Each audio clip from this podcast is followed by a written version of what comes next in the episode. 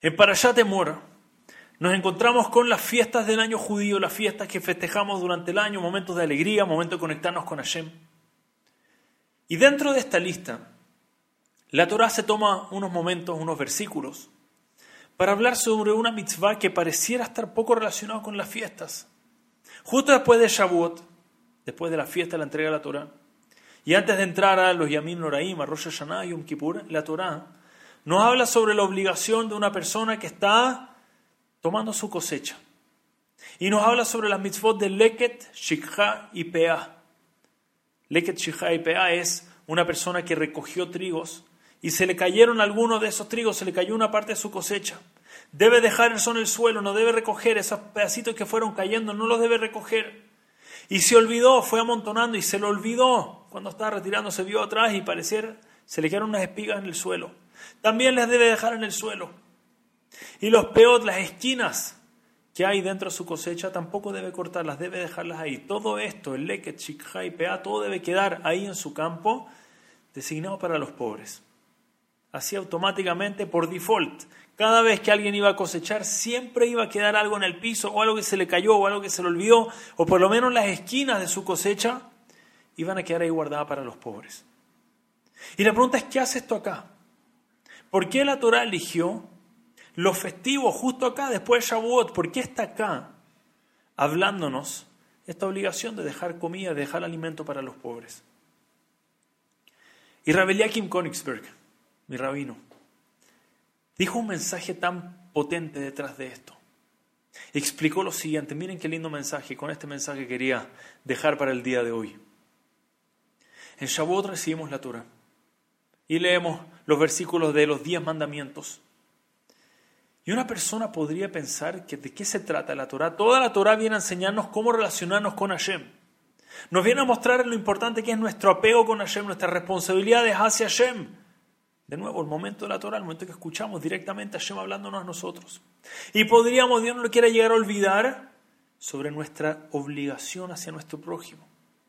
Y la Torah a propósito puso esto acá nuestra obligación hacia el prójimo sobre dejar alguna de nuestras espigas, alguna de nuestras cosechas, preocuparnos del pobre. Podríamos decir, no, estamos en Shabbat, estamos ocupados, estamos tan preocupados, todo lo demás. Después vemos qué pasa con los pobres, pero ahora es momento de preocuparnos de nuestra conexión con Hashem. Y la Torah nos quería enseñar que eso es un error. Dentro de la fiesta de Shavuot queremos ser capaces de realmente recibir la Torah. Queremos tener ese apego a Hashem, queremos lograr ese éxito de conectarnos con la Torah que recibimos en Shavuot. Tenemos que recordar que los diez mandamientos tenían dos lados. Un lado que es Benadam le Makom, entre una persona y el Creador, y otro que es Benadam le Javerón, entre nosotros y nuestro prójimo. Si queremos realmente poder recibir la Torah y realmente tener esa conexión, tenemos que preocuparnos en las mitzvot Benadam le Javerón, entre nosotros y nuestro prójimo. Entonces, acá en Shavuot, en esta fiesta, en esta que menciona la Torah, nuestra conexión con Hashem inmediatamente tiene que ir pegado nuestra obligación con el prójimo. Leket y Pea. Dejaste algo olvidado, o se te cayó algo en el camino, o las puntas por lo menos de tu cosecha tienen que ir para el pobre. No puedes olvidarte de tu responsabilidad hacia el prójimo. Y si recuerdas tu responsabilidad hacia el prójimo de esa forma, es que vamos a ser capaces de realmente adquirir la Torah en la fiesta de Shavuot y en nuestra vida y en el año completo. Queremos adquirir Torah, eso viene con la responsabilidad de nosotros hacia nuestro prójimo. Y les quiero dar un ejemplo de esto. Dentro de los grandes líderes ejemplares en este tema en la historia de Am Israel. Nada más y nada menos que Ramoshe Feinstein. Ramoshe Feinstein estuvo invitado, al parecer todos los años estaba invitado, a un campamento de verano, campamento para dar un momento espectacular, porque durante el año de nuevo le toca una cantidad de preguntas y mucho trabajo y de nuevo alguien que encamina y asesora a todo el pueblo judío. Y durante este camp, este summer camp, este campamento de verano, él podía ir. Daba un par de drashot, un par de clases durante el día. Estaba ahí tefilá con todos y el resto él podía sentarse en paz, tranquilo y abrir sus libros. Lo podemos ahí casi imaginando, tratando ahí, profundizando sus notas en su Igrot Moshe. Realmente profundizar y realmente poder estudiar con calma. Y él decía que para él este era su día, era sus vacaciones, su momento de estar realmente conectado, profundizando en la Torah, adquiriendo la Torah de verdad. Él disfrutaba mucho este campamento. dos, tres semanas de desconectarse y estar ahí estudiando a full de nuevo. Todo eso también para entregar, también para la gente, necesitaba profundizar. Pero un día, Ramón Feinstein está sentado y está leyendo, está estudiando, está profundizando. Y al lado suyo pasa un niño, niño pequeño, un par de años de edad. El niño está llorando. Y Ramón Feinstein le llama la atención porque este niño está llorando. Le dice, Tzadik, Está todo bien, de nuevo, está ocupado en su estudio, obviamente, pero hay un niño llorando, no lo puede dejar llorando. Tzadik, ¿qué pasa? Ven acá. ¿Cuál es tu nombre? le dice. El niño llorando dice, me llamo Aharón. Ramoshe lo ve y dice, mucho gusto, Aharón. Yo me llamo Moshe. Sí, no se puso ni un título. No dijo, yo soy el gran Gadol de esta generación, Gadolador, Harab, Moshe Feinstein Shlita. No dijo eso, dijo, yo soy Moshe.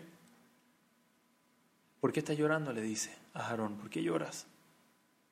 Y el niño le dice, porque mi grupo, mis madrijim, mis amigos se olvidaron de mí, se juntaron y se fueron a hacer una actividad, no sé dónde se fueron, y me dejaron solo. Y estoy llorando porque no tengo con quién jugar. Y Ramón Feinstein escucha esto. Agarra su libro. Que para Ramón Feinstein su libro era el equivalente, a decir, para un ser humano eh, de, un nivel común, era estar en Disney World, en un parque de diversiones, para él estar a su vida, estar a su alegría, su voz, y toma su libro y cierra su libro. Dice, no es verdad que no tienes con quién jugar, ven conmigo, le dice. Y toma la mano de este niño, el pequeño Aarón, y van caminando juntos. Y dónde están los madrijim, los madrijim un poco intimidados, ¿verdad? Ramoshe Feinstein, ¿por qué se está acercando acá con los madrijim y se dan cuenta que está con un niño? Oh, oh, viene problema, nos viene un reto ahora. Claramente eso no es que un niño fue a molestar al gran rabino, estaba estudiando, lo fue a molestar, qué vergüenza. Y Ramoshe se acerca, pero sin queja, sin una mala palabra, sin nada. Los ve y dice, hola, buenas tardes, ¿cómo están? Oh, hola, Harrab, todos de pie, ¿cómo le va? No, no, se molesten. Quería preguntarle si porque suele tener una pelota. ¿Una pelota? Eh, no sé, no sé si le especificó qué pelota, no sé cuánto Ramoshe Feinstein sabe pelotas. Pero le dice, sí, que acá está, pero Ram no se moleste, lo tenemos. Y dice, no, no, Baruch Hashem, no, no hay ni una molestia acá, está todo bien, le dice. Por favor, una pelota. Y le da la pelota del niño. Dice, vamos, Aaron, vamos a jugar a la pelota, le dice. No es verdad que no tienes con quién jugar, puedes jugar conmigo, vamos, le dice. Y se pone, por favor, traten de imaginárselo. Ramoshe Feinstein, grande de la generación, en su día libre, tranquilo, desconectado, tratando de profundizar la Torah, tratando de adquirir la Torah, se para en la mitad de la cancha y empieza a tirar la pelota al pequeño Aarón. Y Aarón toma su pelota y se la tira de vuelta a Ramoshe Feinstein y empiezan a jugar a la pelota. Y los madrijim en shock lo que están viendo. Llaman a todo el campamento entero. Todos interrumpan sus actividades, todos vengan a la cancha central de inmediato. Y todo el campamento se para alrededor. Ramoshe ni se da cuenta. Todos alrededor parados. Para poder ver lo que significa ser un grande en Torah para entender qué es un Ramoshe Feinstein. ¿Cómo un Ramoshe Feinstein adquiere la Torah que adquirió? Su estudio, su, su disciplina, su esfuerzo en Torah, no hay duda, sin eso no viene. Pero al lado de todo eso, paralelo a ese lado de las tablas, está la preocupación por el otro. La preocupación por un niño que está llorando. A veces, sobre todo con un niño es difícil. ¿Qué le dice uno? No, no pasa nada, tranquilo, anda, vas a encontrar a alguien. Y lo pudo haber hecho Ramoshe, nadie lo hubiese juzgado. Si ve al niño, le dice, no, niño, tranquilo, ven, llamo a un Madrid, yo te ayudo. Pero eso no era Ramoshe Feinstein. Ramoshe Feinstein no podía, no hay forma que iba a poder seguir estudiando tranquilo. Sabe que hay un niño llorando, no tiene con quién jugar, de una, de pie.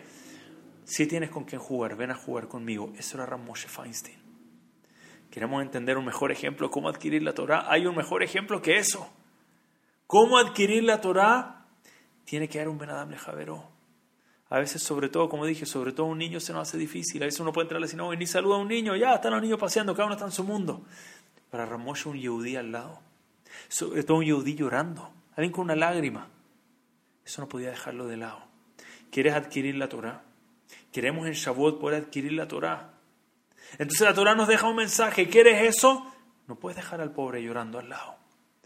No puedes no tener ahí la ley de Gesed, tu obligación de bondad hacia el otro. Leket, y no puedes olvidarte de qué parte de tu cosecha le puedes dar a los demás, cómo tú tienes la oportunidad de ayudar a los demás. ¿Quieres adquirir la Torah? Tenemos que también estar enfocados en el prójimo. Entonces, estimados, cierro con esto. Escuché una vez un concepto de Rabbi Shapiro, de mis conceptos favoritos. Me dejó loco cuando lo escuché. La derecha en el pueblo judío siempre representa bondad, representa misericordia. Siempre en el judaísmo tratamos de hacer todo partiendo con la derecha. Primero nos ponemos el zapato derecho y eso no es solo para los zapatos, algunos piensan que es para los zapatos, todo, tratamos de vestirnos primero, primero el lado derecho. Siempre intentamos partir con el lado derecho, incluso aplaudir la derecha sobre la izquierda, mostrando el dominio de la derecha sobre la izquierda, porque la izquierda representa juicio riguroso, firme. Entonces siempre queremos que la derecha domine sobre la izquierda. Sin embargo, si así es, si la derecha es bondad, ¿por qué entonces el corazón está inclinado hacia la izquierda? ¿Por qué el corazón no está inclinado? ¿Por qué el corazón no está en el lado derecho de nuestro cuerpo? Debería estar en la derecha, la derecha bondad. ¿Por qué entonces el corazón está en el lado izquierdo, no en el lado derecho? Qué buena pregunta, ¿verdad? ¿Y cuál es la respuesta? Tan evidente, pero a veces si no lo escuchamos no nos viene a la mente. La derecha es bondad. Pero nuestro corazón, si lo pensamos bien, el corazón sí está puesto al lado derecho, no al lado izquierdo. Solo que está puesto al lado derecho de la persona que está delante de nosotros. Si estamos parados delante de otra persona, nuestro corazón está a la derecha de la otra persona. Porque es donde tiene que estar nuestra bondad, nuestra misericordia. Siempre pensando en la otra persona. El corazón del otro está a mi derecha y mi corazón está a su derecha.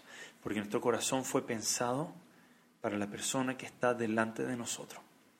No podemos adquirir Torah solamente enfocado en nosotros tiene que ser con el pobre en nuestra mente, con nuestro prójimo y nuestro vecino en nuestra mente, con nuestro familiar cercano tiene que estar en nuestra mente.